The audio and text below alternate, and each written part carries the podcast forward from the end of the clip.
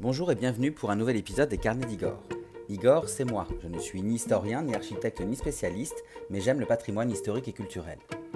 Aujourd'hui, je vous propose de partir à la découverte des édifices religieux chrétiens, de l'église à la chapelle, en passant par la cathédrale ou la basilique. Je vous en dis plus sur la fonction de ces différents monuments.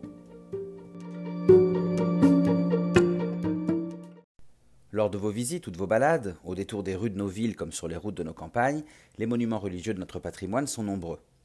Mais vous êtes-vous déjà posé la question de savoir ce qui les différenciait? Ou plus simplement, connaissez-vous la différence entre une église, une chapelle, une cathédrale, une abbatiale ou une basilique? Eh bien, je vous propose aujourd'hui de vous éclairer de manière synthétique sur le sujet.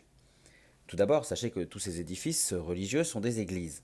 En effet, l'église, du grec ecclésia, qui signifie assemblée, désigne un lieu de rassemblement des chrétiens et donc un lieu de célébration de leur culte, de la religion donc chrétienne. En cela, tous les lieux chrétiens sont donc des églises. Commençons alors par les différents types d'églises. Tout d'abord, vous avez l'église paroissiale qui est la plus connue. Elle accueille les fidèles catholiques d'une zone géographique définie, une zone qu'on appelle la paroisse, et cette église paroissiale est gérée par un curé. Celle-ci, je pense que vous la connaissez tous. On trouve ensuite l'église abbatiale. Alors l'église abbatiale, elle, elle se trouve dans une abbaye et elle est dirigée par un abbé.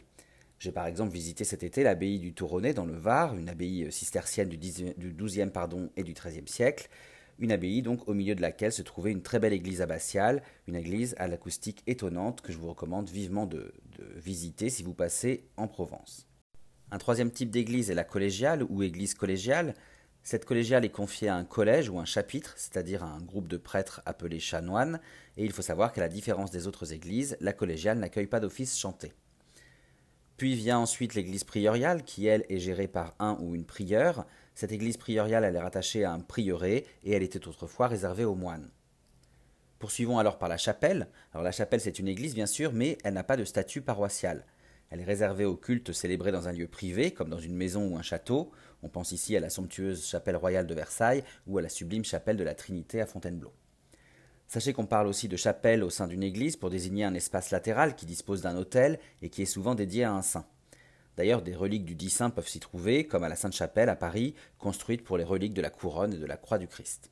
Concernant la cathédrale maintenant, il s'agit en réalité de l'église principale d'un diocèse, le diocèse étant la zone géographique régie par un évêque. En fait, son nom de cathédrale vient de la cathèdre, qui n'est autre que le siège réservé à l'évêque, et on a ici en tête la cathédrale Notre-Dame de Paris, bien sûr, la cathédrale de Reims, qui a vu le couronnement de presque tous les rois de France, ou encore la magnifique cathédrale de Chartres, connue pour le bleu si particulier de ses vitraux. Pour finir, la basilique, elle, est une église qui accueille le tombeau d'un saint ou ses reliques, mais elle peut être aussi simplement un lieu de pèlerinage. La basilique est désignée comme telle par le pape et une cathédrale peut être basilique et inversement. Ce n'est pas l'un ou l'autre. On pense ici à la basilique Saint-Denis qui accueille les tombeaux des rois et reines de France, à la basilique Notre-Dame du Rosaire à Lourdes, lieu de pèlerinage mondialement connu voué aux apparitions de la Sainte Vierge à la jeune Bernadette Soubirou au XIXe siècle, on pense aussi à la basilique du Sacré-Cœur à Paris dédiée au Christ, ou encore à la basilique Saint-Rémy à Reims, où reposent les restes du Saint-Évêque de la capitale de la Champagne.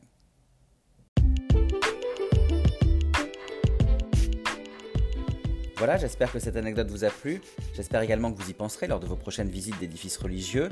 Je vous donne d'ailleurs rendez-vous sur mon blog, lescarnetsdigor.fr, pour découvrir les articles et les podcasts dédiés à mes visites et anecdotes autour d'églises de notre patrimoine, comme Saint-Germain-l'Auxerrois, Saint-Étienne-du-Mont ou Saint-Paul-Saint-Louis à Paris, mais aussi la chapelle royale de Versailles ou la chapelle expiatoire dédiée à Louis XVI et Marie-Antoinette à Paris toujours, mais aussi la basilique du Sacré-Cœur, celle de Saint-Rémy de Reims ou encore la cathédrale de Chartres.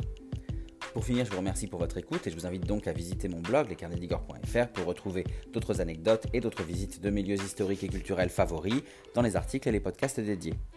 Vous pouvez aussi me suivre sur Facebook, Instagram et YouTube pour retrouver toutes mes actualités en photo et en vidéo. Et je vous dis à très bientôt pour d'autres aventures, d'autres anecdotes et d'autres visites.